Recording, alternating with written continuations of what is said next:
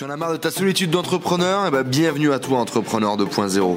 Je m'appelle Enzo, je suis parti faire le tour du monde à la rencontre d'entrepreneurs inspirants qui étaient capables de nous motiver, de nous montrer de l'expérience, des entrepreneurs successful qui viennent partager leur mindset et leur stratégie de business avec nous sur ce podcast.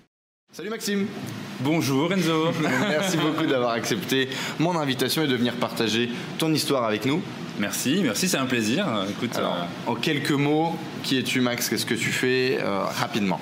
Alors, euh, bah, j'ai 39 ans, je vais avoir 39 ans. Je suis ch'ti, comme tu l'as dit dans l'introduction. Euh, voilà, les ch'tis en force à Bangkok. je ne suis pas du tout issu du tourisme. Et ça fait que deux ans que je suis dans l'aventure de Very Local Trip, qui est aujourd'hui mon bébé, qui est devenu adolescent et dont je vis pleinement. Ok, génial. Alors du coup, bah, tu vas nous parler de ça. Donc déjà, euh, première chose intéressante, une start-up du coup, hop, on va se rapprocher un peu comme ça.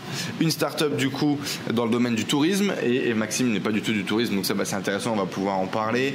Plein de rebondissements dans une vie, tout ça, génial, génial. Du coup, qu'est-ce que tu as fait comme étude C'est quoi ton background? D'où est-ce que tu viens? Alors, euh, je, dans une autre vie, j'ai une maîtrise de biologie cellulaire et moléculaire, option génétique. Comme quoi, ça peut. Ça peut avoir une grosse tronche, ça c'est. c'est juste pour impressionner, si tu veux, au début de, l'interview. Euh, non, après voilà. Ça t'aide à pécho les nanas Pas du tout. Le petit chaton, ça marche mieux en général. Euh, voilà, après j'ai fait une double compétence à l'IAE de Lille, donc un master en management de la santé. Et puis j'ai eu une carrière dans l'industrie santé médicale en tant que commercial pour des grands groupes en différentes régions de France, donc euh, Rhône-Alpes, un peu dans l'Est, et je suis rentré dans le Nord deux ans aussi. Donc pendant, on va dire, euh, six ans et demi, sept ans, euh, chez Bledina, Sanofi, Air Liquide Santé Domicile. Donc commercial, avec une position plutôt, plutôt confortable, puisque voilà, l'industrie pharmaceutique est plutôt un domaine qui, qui est plutôt, voilà, qui rémunère pas mal. Tu gagnais bien ta vie. Je gagnais bien ma vie, mais disons que je m'ennuyais un petit peu. On va dire que même je m'ennuyais comme un rat mort en fin de parcours. Je me levais vraiment avec des pieds de plomb le matin. Je pense que c'est un métier qui était assez répétitif. En fait, j'étais monoproduit, donc je vais présenter un, voilà, un seul produit à des gens qui le connaissaient par cœur. Et, euh, et je trouvais plus vraiment de sens en fait dans mon quotidien. Euh, je travaillais avec des gens qui se plaignaient un petit peu beaucoup parfois aussi. Et je sentais qu'il y avait une petite morosité ambiante en France à l'époque, c'était en 2000, euh, fin 2009. Et euh, je n'avais jamais vraiment eu l'occasion de vivre à l'étranger ou d'étudier à l'étranger. J'avais pas mal voyagé de par mes expériences personnelles, etc. Mais euh, j'avais cette envie d'évasion. De, et donc, à l'époque, je suis tombé sur un manager dans mon dernier job qui était très intelligent et qui m'a dit Écoute, Maxime, je sens que tes chiffres sont en baisse. Qu'est-ce que je peux faire pour t'aider? Je lui ai dit Mais non, mais rien. je pense que je vais, je vais arrêter, je vais partir en Thaïlande. Euh, ou ailleurs, je ne sais pas. Et il m'a dit, écoute, euh, c'est complètement idiot, tu vas pas, je vais pas te virer parce que j'ai pas, j'ai pas de faute à te reprocher. Tu vas pas me démissionner parce que tu n'auras rien derrière. On va faire une rupture conventionnelle. Ça venait de sortir à l'époque. Oh, sacré manager. Hein. Euh, voilà, non mais voilà, un gars du Nord encore une fois. Ah, cool, cool, cool les copains du Nord. Tu leur payes une lèvre, tout est parti. Exactement. Et, et puis il m'a même dit à l'époque, écoute, en plus tu as des droits d'heure à la formation, donc tu peux même faire voilà un bilan de compétences ou ce que tu veux, ce que j'ai fait. Et ce qui m'a conforté, j'ai fait d'ailleurs une personne qui était très à une approche très psy et qui a conforté en fait cette envie de, à la fois d'expatriation et de créer quelque chose. C'était très très flou, hein, très très flou. Euh, et, suite à ça, quelques mois plus tard, j'ai décidé de prendre ma valise de, 25 kilos, j'avais droit à 25 kilos à l'époque, et, euh, et, de partir en. Je suis arrivé le 8 janvier 2010 en Thaïlande. Voilà. Énorme. Alors il y a déjà plusieurs incohérences dans ton parcours, ça commence bien. euh, t'as pas un dans les cases. T'as, pas un background de commercial, tu fais du commerce. Ça s'est arrivé comment ça? C'est arrivé qu'en fait, euh, à l'époque, je me suis trouvé dans une euh, voilà un, bac S alors que j'étais pas forcément scientifique. À l'époque, j'étais un petit peu bon dans tout, enfin pas mauvais en tout cas dans tout. et puis à l'époque, au lieu de faire un ES, on m'a dit non non, tu devrais faire S, ça va t'ouvrir plus de portes. Mais finalement, ça m'a ouvert tellement de portes que je ne savais pas quoi faire. Et j'étais dans une classe euh, de personnes qui étaient beaucoup fils de médecins. Moi, je suis milieu assez modeste, hein, euh, voilà. Et euh, je me je ne voyais pas faire médecine, par exemple, c'est pas mon truc. Donc je suis parti en bio, mais un peu la voie de la voie de garage. je sais pas et voilà, et puis arrivé après un bac plus 4, je me suis dit mais euh, je me vois pas travailler sur un microscope, sur une paillasse de laboratoire toute ma vie, parce que même si c'est passionnant, c'est trop comme ça pour moi. J'ai besoin d'être un peu plus comme ça. Mhm. Donc j'ai pu faire une double compétence à l'époque à l'IAE de Lille, faire un, à l'époque c'était un DESS en management des entreprises du secteur de la santé. Donc, si tu veux, ça m'a ouvert d'autres portes, plus marketing, management. Puis finalement, mon premier poste que j'ai eu, c'était c'était en commercial. Quoi. Et tu t'es pas posé la question, ok, feu, on y va. quoi. Non.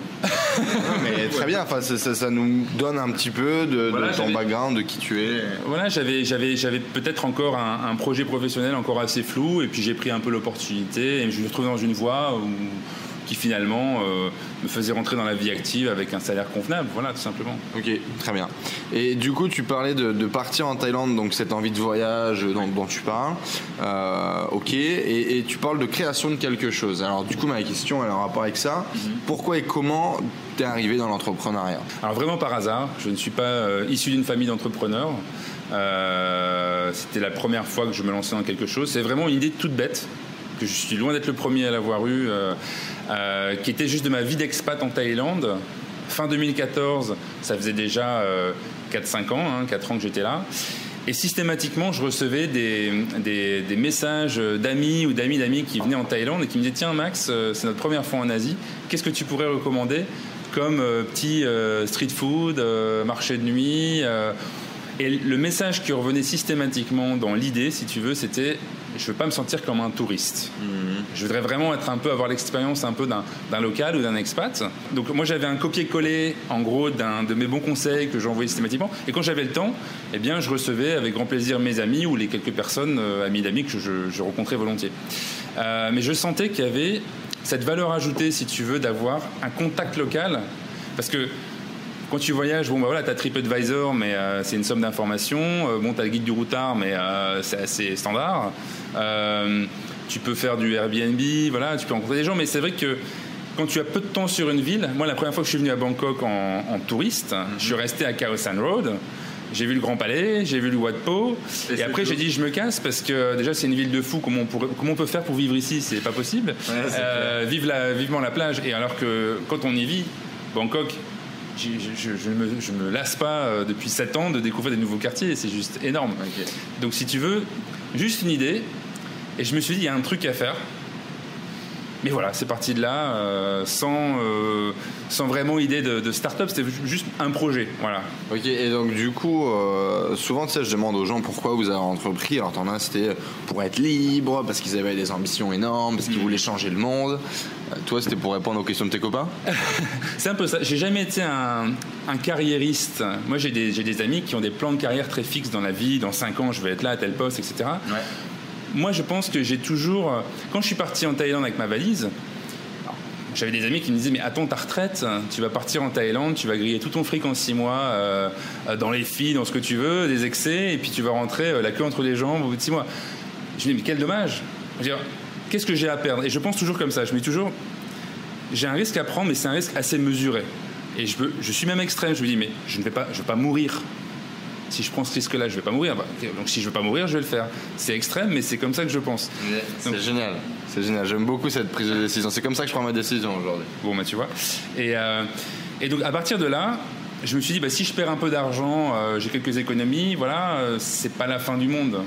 Et je pense que ce carcan dans lequel beaucoup de mes anciens compatriotes, enfin compatriotes, sont de, de, de, de, de voilà, sécurité sociale, le pré-maison, le petit chien-chien moi, ça me, ça me faisait pas bander, excuse-moi du terme. Vas-y, vas-y. Euh, voilà, excusez-moi. Mais euh, c'est vrai que je j'avais envie de vivre un truc, quoi, une expérience. Et je me suis dit, j'ai un credo dans ma vie et je préfère euh, tenter le truc plutôt que vivre avec des regrets. donc voilà, c'est comme ça que c'est parti en fait. Hey man Par contre, du coup, tu parles de, la création beaucoup plus tard, après que tu sois arrivé, 5 ans après. Qu'est-ce qui s'est passé entre deux, du coup? Comment t'as fait pour vivre? À la base, tu partais pas en Thaïlande pour entreprendre, du coup Enfin, c'est quoi un peu l'histoire? Alors, je suis arrivé en Thaïlande dans un contexte un peu particulier, parce qu'il y avait la crise politique entre les rouges et les jaunes. Donc, c'était vraiment Bangkok en état de siège. Il y avait un couvre-feu, c'était pas très mhm. fun. Donc, forcément, le contexte économique était un petit peu compliqué pour trouver du boulot. Déjà, qu'en tant qu'expat, en tant que farang, quand tu arrives en Thaïlande, c'est pas simple. Voilà. Mhm. Et je suis venu ici en me disant qu'à l'époque, je venais à la NPE cadre du Vieux-Lille pour dire euh, mon projet professionnel est de partir à l'étranger.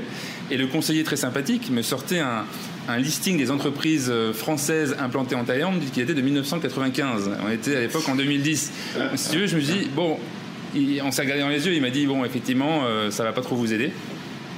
Donc le mieux, c'était quand même de, venir sur place, euh, de faire des networking. Ici en Thaïlande et en Asie en général, il y a beaucoup de, networking events avec les chambres de commerce, maintenant la French Tech euh, qui a été créée il y a quelques temps. Euh, voilà, et ça permet de rencontrer du, monde et de créer son réseau. Moi je suis parti, j'ai fait, j'ai imprimé mes petites cartes de visite juste fond blanc avec mon nom en noir et mon numéro de téléphone local. Et puis voilà, j'ai commencé à faire des networking, rencontrer des gens. Et puis j'ai fait des petits boulots parce qu'alimentairement parlant, il fallait un peu vivre. Donc j'ai fait à l'époque, j'étais un la Thaïlande m'a fait prendre 10 kilos si tu veux. Donc à l'époque, j'étais un peu plus svelte.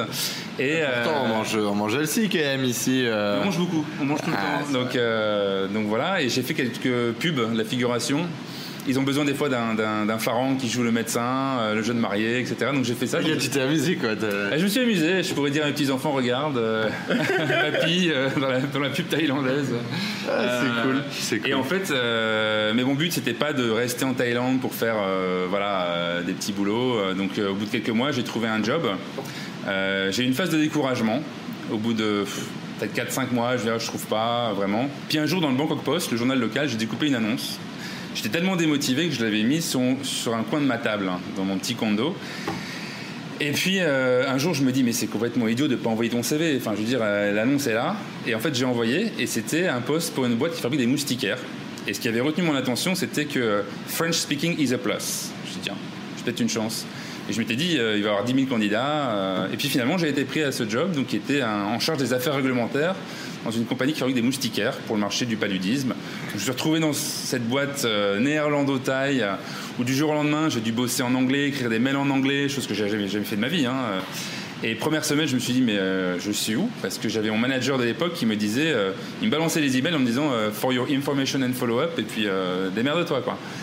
Et j'ai cru que j'allais démissionner au bout d'une semaine, parce que vraiment, je, me, demandais ce que je faisais là. Et j'ai persévéré, je me suis un peu auto-formé. Finalement, je me suis éclaté. Pendant deux ans, j'ai pu voyager en Afrique. J'avais des meetings à l'OMS, j'avais des meetings à Bruxelles, donc tous les trois mois, je rentrais à Lille. Cool ça. Et, euh, et pendant deux ans, je me suis éclaté, en fait. Mais la boîte a été rachetée par un groupe basé à Dubaï, qui voulait racheter le, package avec euh, les, ressources humaines, si tu veux. Mais euh, je ne sentais pas trop le, le boss de l'époque qui euh, qui, qui, manageait cette compagnie. Donc je, ne suis pas resté, enfin je suis resté en Thaïlande et puis je me suis mis à mon compte pour faire du consulting euh, en freelance, donc public-private partnership dans le domaine de la prévention du paludisme. Tu as continué un petit peu ce que tu savais faire pour toi, quoi. Voilà, en fait. Euh, vendu ce que tu avais comme compétence à l'époque. J'avais créé mon réseau sur un marché de niche qui est mondial. Et à partir de là, en fait, euh, une boîte m'a fait appel à moi pour me, pour me dire tiens, on a besoin de quelqu'un pour nous représenter à un meeting. On a mis en place un projet, donc je trouve que c'était du vraiment du temporaire, mais qui a duré pendant 2-3 euh, ans. Euh, où j'ai cette activité qui m'a permis de gagner ma vie euh, jusqu'à ce que j'ai l'idée de, de Very Local Trip. Justement, justement. Transition. ah, on y arrive. Alors, Very Local Trip, c'est quoi? Alors, c'est tout simplement une plateforme qui permet à des voyageurs de rencontrer des gens passionnés, des expats ou des locaux, pour partager une expérience de vie euh, en dehors des tours classiques. Donc notre cible, c'est plutôt des voyageurs éveillés euh, qui ont envie de, voir autre chose que le Grand Palais, par exemple, qui est à voir, hein, euh, grâce à des gens qui vivent sur place et qui, ont, qui, sont, qui sont passionnés et passionnants. Donc la création de l'idée, on, l'a déjà vu pourquoi, tes amis qui te demandent, donc grosso modo tu sens qu'il y a un marché qui bouge, il y a beaucoup de demandes. Et, tu veux répondre à ce truc-là. Alors on a discuté 5 minutes euh, avant l'interview et il y, a, des vrais trucs intéressants dans la création de cette idée. À la base, qu'est-ce que tu veux faire? Du coup, tu veux créer cette plateforme? Parle-nous-en un petit peu de ces phases de démarrage, comment ça s'est fait. Alors, ça s'est fait en fait euh, en me disant je ne sais pas faire de site web il va falloir faire un site à un moment donné. Je suis euh, nul en IT, donc euh, j'avais demandé à une amie taille de m'aider à faire un site, d'être associée d'une certaine manière, qui était, web, euh, web designeuse. Mhm. Donc elle m'a fait une sorte de, front page très jolie, mais euh, avec zéro fonctionnalité. Donc on avait un site vide et je me suis rendu compte très très vite que ça n'avait pas fonctionné. Est web designer. donc, euh, donc, elle a eu très peur du jour au lendemain quand elle a compris toutes les fonctionnalités qu'il allait avoir dans le site, puisque l'idée de départ, si tu veux, était de faire une plateforme comme une sorte de Airbnb du tour, où les gens au Nicaragua ou au Mexique ou au Kenya s'inscrivent en ligne, proposent une expérience de vie. Euh, typiquement, voilà, expérience tango argentin, cours de cuisine à la maison. Mhm. Euh, donc avec un certain nombre de fonctionnalités, donc un, système d'enregistrement, de booking, de calendrier, donc assez lourd hein, quand même. Mmh, mmh, mmh. Donc cette personne est partie très rapidement. Et puis à l'époque, j'avais un ami qui était un petit peu comme ça en recherche aussi d'activité, qui trouvait le projet intéressant et qui un de mes meilleurs amis et qui m'a dit écoute, si ça t'intéresse, moi je veux bien te rejoindre dans l'aventure parce que voilà, cette idée me parle. Je dis écoute, je suis tout seul, Banco. Voilà, il était basé à Lille. Et euh, donc on s'est mis comme ça à réfléchir. Et puis lui-même avait un ami d'enfance qu'il avait retrouvé qui était web développeur. PHP, un peu old school. Il m'a dit écoute, euh, on a besoin de quelqu'un pour faire un site, donc il va nous rejoindre dans l'aventure. Donc on a commencé vraiment comme ça, euh, par un peu par opportunité et puis par, par amitié en fait mhm. aussi euh, dans cette aventure. Et donc ton objectif c'était de faire le Airbnb du tour euh, de tourisme. D'ailleurs je suis persuadé qu'un jour il y en aura un. Enfin si c'est pas Airbnb qui prend ce créneau, il y aura un. D'ailleurs Airbnb a, pris le créneau. Oui, j'ai vu qu'ils ont lancé des trucs, ils ont lancé des guides. Euh. ils, lancent des choses, mais aujourd'hui c'est pas mainstream quand tu veux faire une expérience locale, tu penses pas à ça. Voilà, un jour il y en aura un, je suis sûr qu'il y aura un acteur parce qu'effectivement cette vision du tourisme et du voyage c'est quand même c'est extraordinaire. Alors, mais du coup voilà ton idée Airbnb, euh, c'est quoi ta démarche, comment tu montes la startup? Alors très rapidement, en fait j'ai vu passer une annonce comme quoi c'était un des premiers accélérateurs de start-up implanté à Bangkok pour un programme de 90 jours. Euh, chapeauté par un fonds d'investissement singapourien. Et euh, donc j'ai répondu au questionnaire. On a été sélectionné parmi 8 ou 9 startups. Et euh, donc programme de 90 jours avec un petit peu d'argent euh, à l'aide de démarrage, un coworking space, du mentoring et puis surtout d'autres startups à côté avec qui on pouvait échanger nos problématiques. Voilà. Apprendre à pitcher, apprendre à, parler des investisseurs, tout ça, moi, ça m'était complètement inconnu. J'avais zéro expérience d'entrepreneur. Donc si ça m'a vraiment mis dans le bain de l'environnement startup, notamment en Asie du Sud-Est, en Thaïlande, où j'ai vu que c'était un domaine très dynamique. Euh, et puis je me suis rendu compte qu'on avait quand même enfin, un, vrai intérêt sur le concept. Mais derrière, on nous parlait toujours traction, euh, volume, euh, destination à, développer. Et c'est vrai qu'on était parti vraiment sur un site machine de guerre. Alors, le problème, c'est que c'était assez lourd à mettre en place. Hein. On avait une sorte de prototype de site qui était truffé de bugs d'ailleurs. Et au bout des 90 jours, j'ai pitché devant un parterre d'investisseurs. Et l'idée derrière, c'était de lever 500 000 dollars. Donc j'ai fait euh, les concours Tech in Asia, etc. Ça, je connais bien, les concours. Et, pitché en 5 minutes ou en 30 secondes ou ce que tu veux. et puis, au bout de quelques temps, mes deux compères sont rentrés à Lille, où ils étaient basés. Et c'était très difficile de travailler ensemble. Je pense qu'on n'avait pas la même ambition, en tout cas on n'avait pas la même niaque sur le projet. C'était très violent parce qu'en fait, du jour au lendemain, en fait, euh, euh, j'ai été, on peut le dire, euh, même si encore une fois, c'est l'histoire ancienne, mais planté, hein, clairement. C'est-à-dire que l'ami en question a emporté avec lui le développeur, donc j'ai plus vraiment de site. Enfin, j'avais un site, mais qui était pas exploitable. Même un développeur chevronné, je pense, c'était compliqué. Moi, je n'y connaissais rien. Et puis, plus d'équipe. Donc vraiment du jour au lendemain. Donc je me suis dit, bon, qu'est-ce que je fais? Ça m'a pris à peine 24 heures pour pour euh, me dire mais que finalement je croyais tellement à ce projet qu'il n'y avait pas de raison de, laisser tomber. Donc là tu es déterminé quoi, tu ah, sais que ce truc qui va marcher, t'abandonnes pas. Donc si tu veux c'est un bas et je pense qu'il y a des hauts et des bas dans les startups. Mais euh, il faut savoir s'adapter en fait aux, situations et, euh, et puis pas, pas, pas, tout abandonner sous prétexte que voilà une personne n'est irremplaçable et euh, encore une fois, il y a une grosse différence entre avoir l'idée et l'exécution, tout simplement. C'est intéressant, ça. Tu peux développer un petit peu ta vision aujourd'hui de, ça, du coup, de, l'idée, de l'exécution. J'arrête pas de crier à tour de bras que les idées servent à rien et que c'est la mise en pratique qui est essentielle et c'est ce que tu vas en faire. Tes idées, aujourd'hui, il y a des tonnes de personnes qui en ont. Par contre, qui passe à l'action, qui fait quelque chose, c'est ça qui compte. Est-ce que tu pourrais nous parler un petit peu de ta vision aujourd'hui de, l'idée et, de l'implémentation? Euh, Des idées, tout le monde en a. Et j'ai envie de dire, il ne faut pas avoir peur de partager ses idées.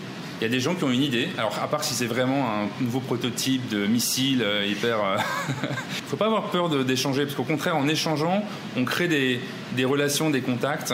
Mais j'ai rencontré des gens qui avaient un petit peu peur de partager ça parce qu'ils disaient on va me piquer mon idée. Bien sûr. Euh, ce qui est absolument dommage à mon sens parce que effectivement on apprend beaucoup plus à échanger qu'à garder pour soi. Euh, et après la mise en exécution, eh bien, elle demande d'être justement un peu une éponge et pouvoir s'adapter un petit peu aussi aux opportunités et, être à l'écoute. Moi, je crois beaucoup. J'ai peut-être dit tout à l'heure, je suis pas, je suis pas quelqu'un de carriériste, mais je pense avoir un minimum d'ambition. Mais je pense aussi surtout que je crois beaucoup aux rencontres au bon moment. C'est-à-dire que Peut-être un feeling. je sens les gens un petit peu. Je, je dis ça en même temps. je n'avais pas senti les choses venir à l'époque. Pas toujours mais, mais voilà. mais mais donc voilà, je pense qu'à un moment donné, il faut, faut savoir juste saisir voilà, les, les, choses au bon moment. C'est difficilement explicable en fait. Ça répond d'ailleurs peut-être même pas à ta question. non, mais c'est intéressant. Il n'y a, pas de question. La question, c'est ton histoire. Donc, euh, ce que tu nous transmets là, je pense Il y, a beaucoup d'expériences, de, vécu, et, c'est ça que les gens derrière doivent exploiter, doivent en tirer la quintessence. Exactement. Et, du coup, ton idée initiale, euh, comment est-ce que tu l'as fait bifurquer Du coup, quand tu te retrouves tout seul, t'as plus de business, t'as plus de partner, mm. euh, t'as ta machine de guerre en tête, t'essaies de lever des fonds, t'as pas levé, du coup, t'as levé, et, qu'est-ce que tu fais derrière? Alors, justement, j'étais en mode, euh, qu'est-ce qu'on fait? Alors, déjà pour tenir financièrement, j'ai fait une petite campagne de crowdfunding qui m'a permis de récolter quelques fonds et aussi de faire une campagne de communication ça se prépare. Euh, ça a permis justement de voilà d'avoir un petit soutien financier, le temps de tenir, de rebondir aussi. T'as levé combien du coup en crowdfunding Sur quelle euh, plateforme par exemple Entre, je crois, euh, vers 6, 6, 000 euros, 6 500 euros, un truc comme ça. Et donc sur quelle plateforme C'était Indiegogo. Mais ça se prépare. Une vidéo, etc. t'as préparé, t'as pitché ton truc. Et mais bon, ça a été un vrai, un vrai soutien. Qu'est-ce que t'as offert aux gens Alors il y avait des feedbacks, il y avait des, des discounts sur des, sur des, des activités. Euh, c'était essentiellement ça en fait. Donc d'ailleurs les personnes qui m'ont supporté, euh, c'est toujours valable. N'hésitez pas à me contacter. Moi, je vous, tout le monde n'a pas exploité encore le, discount ou des choses comme ça. Tout le monde pas encore. Non non non. non. Et, euh, et, en fait, l'idée, si tu veux, c'est que ça a aussi créé un petit, un petit buzz parce qu'il y a des gens qui s'intéressent aux campagnes de crowdfunding et qui vont aussi voilà, euh, s'intéresser à des projets. donc déjà ça. Et puis tout simplement, moi qui n'y connaissais rien en site web, j'avais, je pense, un petit doute par rapport à la confiance que je pouvais donner à quelqu'un qui allait, euh, encore une fois, avoir la main sur un site. Et j'avais été très déçu euh, de ma présente expérience. Donc j'ai dit, tiens, je suis tombé par hasard sur euh, Wix. Alors c'est peut-être pas bon pour les développeurs, mais bon. Ne vous tirez pas les cheveux, les amis, s'il vous plaît. je t'avouerai que. Pour moi, ça permet de faire un MVP très rapidement et de créer quelque chose. Voilà, je me suis, je m'y suis collé. Ça m'a pris quand même deux bons mois à faire quelque chose, mais qui avait déjà une gueule sympa, plus sympa que le précédent site en plus. Et puis surtout, je me suis rendu compte qu'on s'était masturbé l'esprit sur des fonctionnalités pas possibles avec l'ancien développeur, alors que finalement, en un clic, c'était fait. Alors, je ne fais pas la promotion de Wix, mais ce que je veux dire, c'est que pour faire un MVP, des fois, il ne faut pas réinventer la roue. Quoi. Je veux dire, ça sert à rien de, de, de, de, partir dans tous les sens. Mais simple. Surtout pas.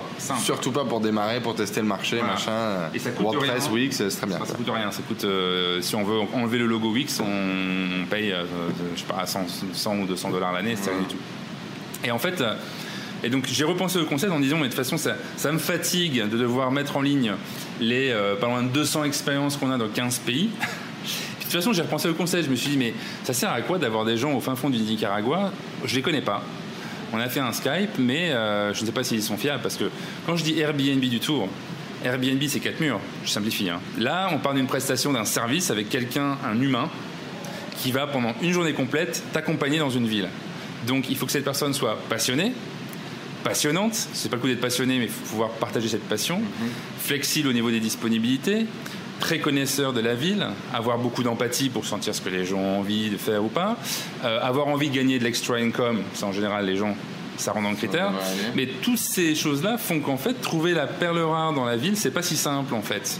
Euh, et je me suis dit, mais finalement, on va reconcentrer sur la qualité des expériences et reconcentrer là où je suis présent, la Thaïlande.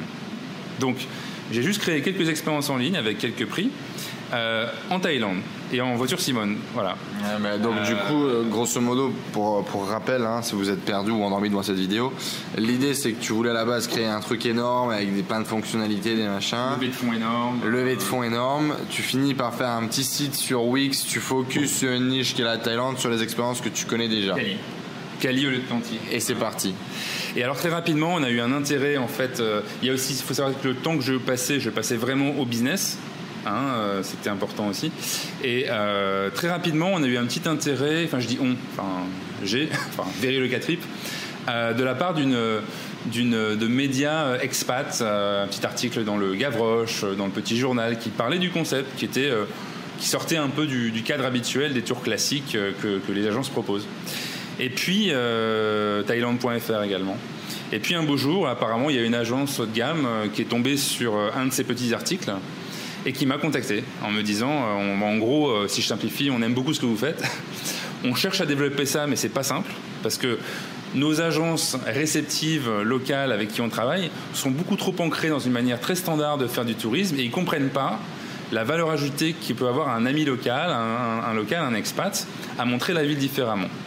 Donc au départ, moi j'ai presque été sur mes gardes en me disant mais qu'est-ce qu'ils me veulent euh, Attention, moi je veux faire autre chose. Euh. moi je suis différent, moi. Je suis différent. Euh, et puis en fait, je me suis rendu compte qu'on parlait un peu le même langage. C'est-à-dire que cette agence, certes, qui était très présente dans le milieu du tourisme, avait quand même une vision assez moderne et assez novatrice, qui était assez rare, je trouve. Et de s'intéresser aussi à ce que font des petites startups comme Locatrip, je trouvais ça très intelligent de leur part. On parle beaucoup des, euh, de Airbnb versus les hôtels, des taxis versus Uber. Je pense que c'est une façon de consommer du voyageur moderne qui évolue. On n'y peut rien, c'est comme ça. Donc faire du lobby pour bloquer, euh, ça ne sert à rien, c'est peine perdue.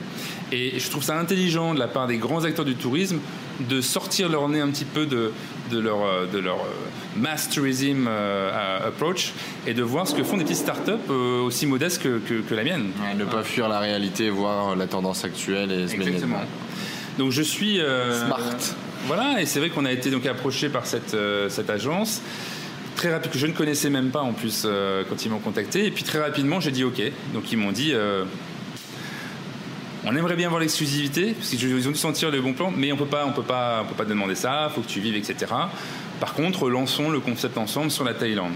Et très rapidement, ça a donné lieu à des réservations. Donc, ce qui veut dire que c'était très confortable pour moi, puisqu'on était sur un, un voyageur plutôt haut de gamme, curieux, ouvert, complètement dans la cible de ce qu'on voulait, et non pas le backpacker un peu initial qui va rien dépenser auquel je pensais. Hein. parce que des cours de cuisine à 10 dollars, euh, il faut en vendre un paquet quand même pour, gagner sa vie. Il faut que ce soit vraiment automatisé, monétisé. Euh, alors que là, on était vraiment sur des choses très quali, avec des gens qui avaient quand même du budget aussi. Donc tu faisais du cocooning, tu faisais du quali et puis du chaotique. Et j'ai commencé à chouchouter ce, beau client. Euh, et puis de fil en aiguille, ça a donné lieu à d'autres destinations, des retours clients excellents. C'est-à-dire que les gens retourner à l'agence en disant euh, mais c'était top cette euh, expérience ami locale donc c'est vrai que nous on répondait à un besoin de ce client B2B euh, et tout le monde était content. Je me suis dit mais le voyageur il est content. Le client B2B est content. L'ami local il est content parce qu'en plus de ça il fait de l'extra money mais il partage ses passions. Et ben nous on est content aussi. Donc finalement c'est win-win-win-win et c'est un modèle qui est, qui est impeccable donc ok génial. Et c'est là du coup ça, ça continue toujours ça se développe toujours. voilà, et ça m'a ouvert d'autres portes vers d'autres euh, aussi euh, pistes B2B, d'autres destinations.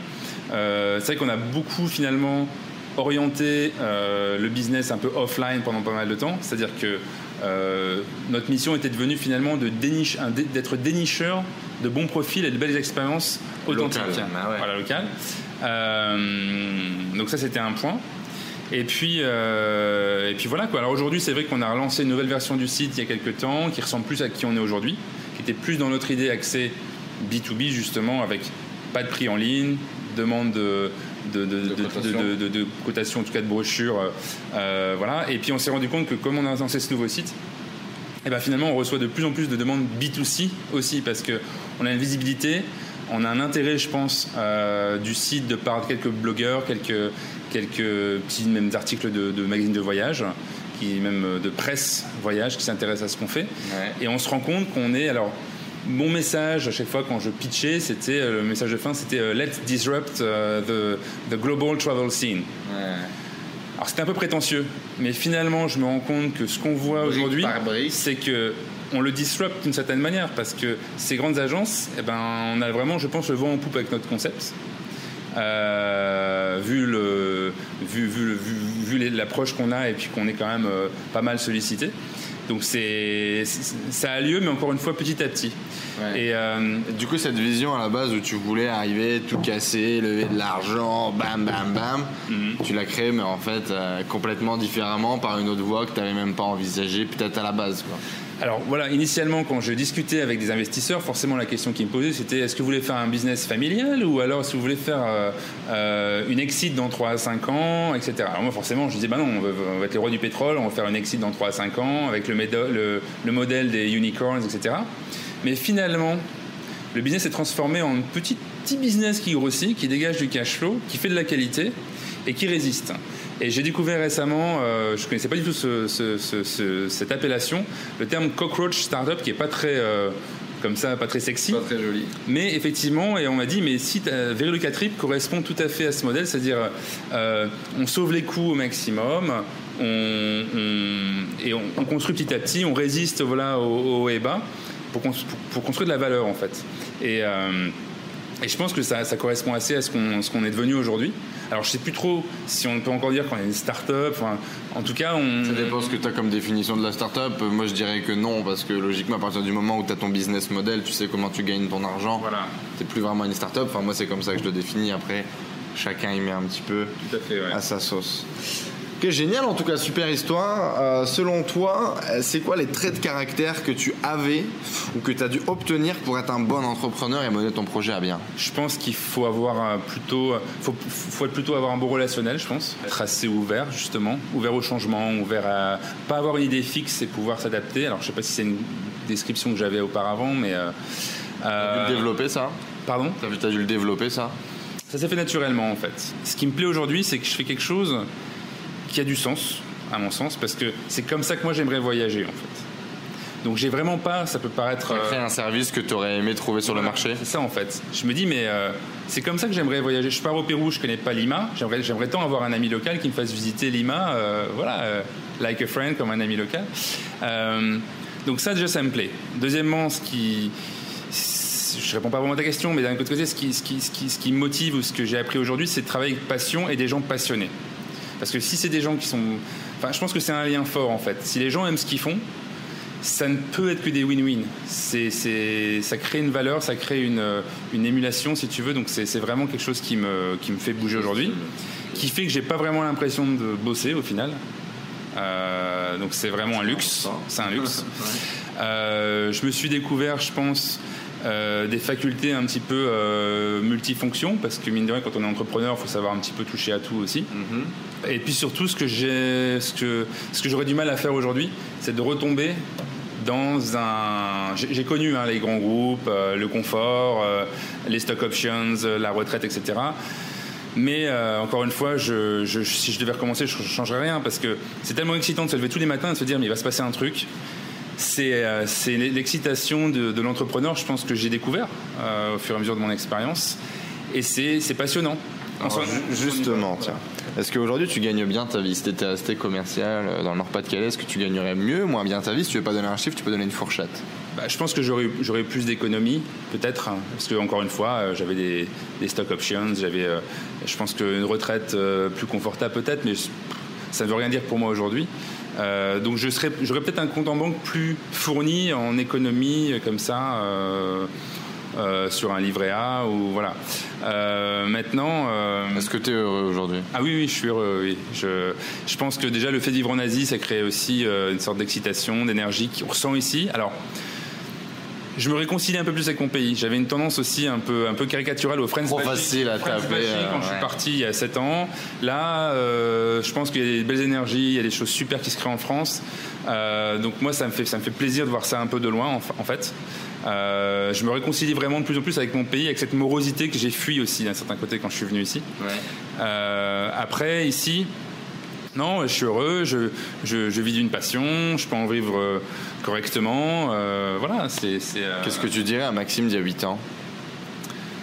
Je dirais, surtout, tu as, tu as bien fait de ne pas écouter cette fameuse personne qui te disait Attends ta retraite.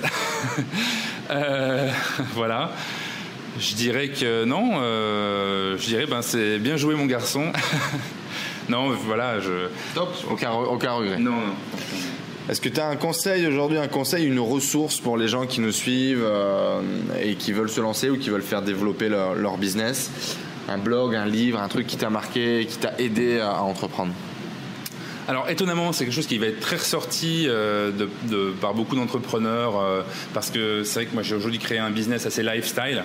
Je peux bosser un peu d'où je veux, quand je veux. Là, je reviens de 10 jours en Indonésie où j'ai bossé, mais mon bureau, c'est ça et mon, mon, Mac. Donc, c'est pas très compliqué, mon iPhone. Euh, c'est le fameux bouquin de Tim Ferriss, euh, The Four Hours Work Week.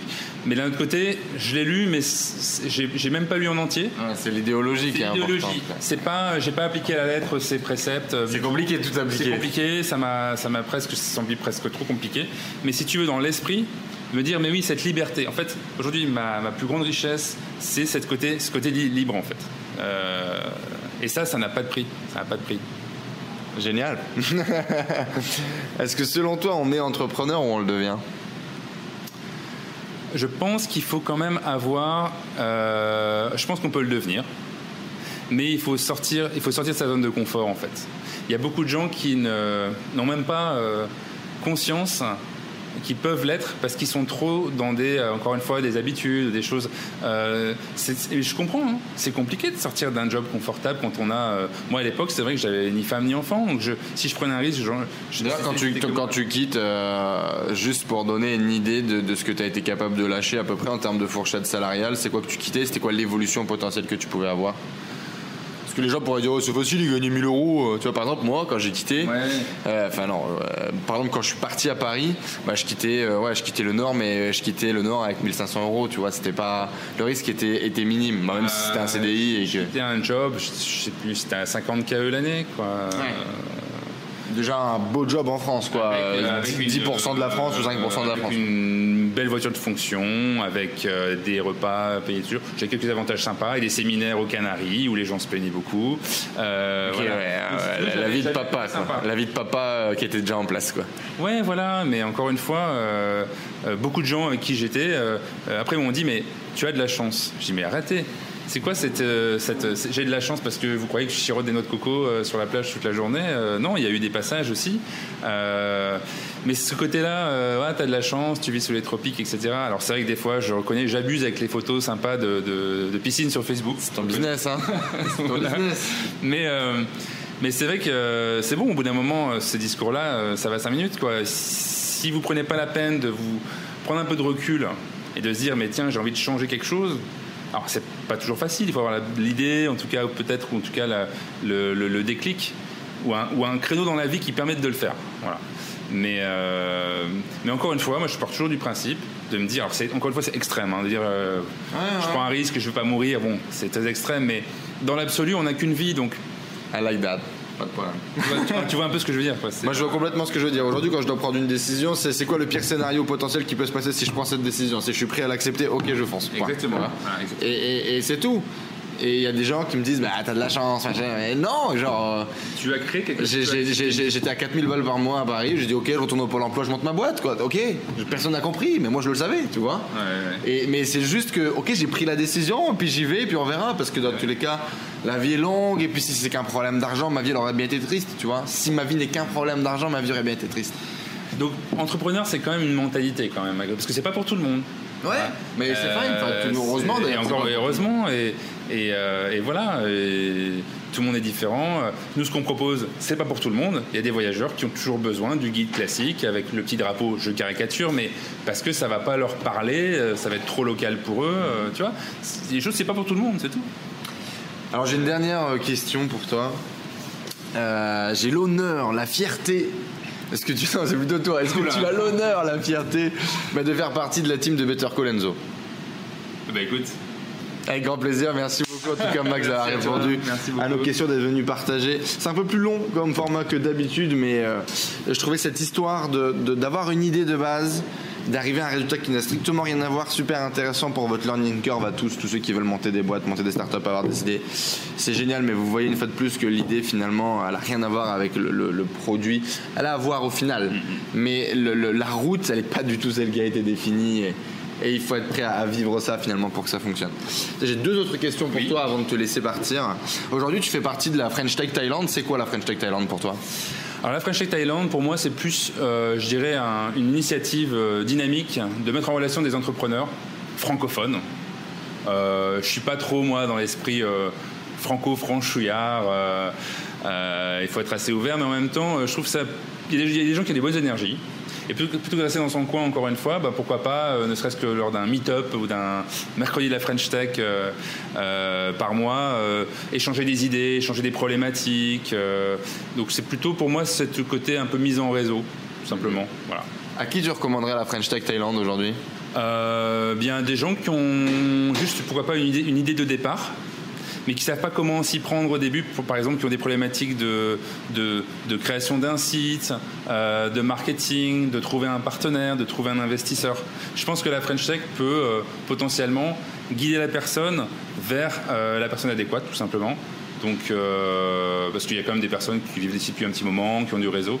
Donc euh, quelqu'un qui a une idée, qui veut se lancer, pourquoi pas rejoindre la French Tech. Génial. Merci beaucoup Maxime. Merci Ça fait plaisir d'avoir rencontré euh, un, un, ch'ti du Nord euh, ici à, Bangkok. La prochaine fois on le prend en ch'ti. Ça va être compliqué, mais pourquoi pas. on peut essayer.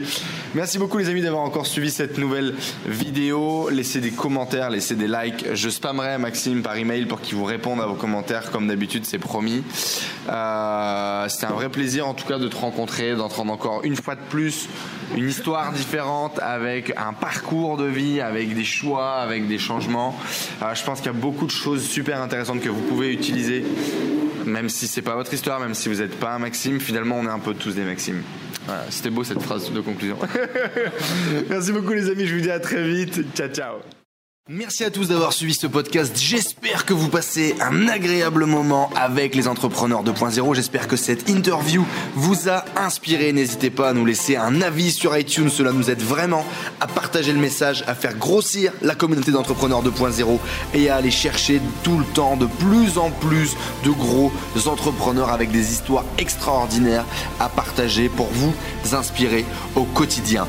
N'hésitez pas à laisser également vos messages sur le groupe Facebook Les Entrepreneurs 2.0. Vos questions, vos partages, vos histoires, cela nourrit toute la communauté. Je vous remercie encore, je vous dis à très vite. Ciao ciao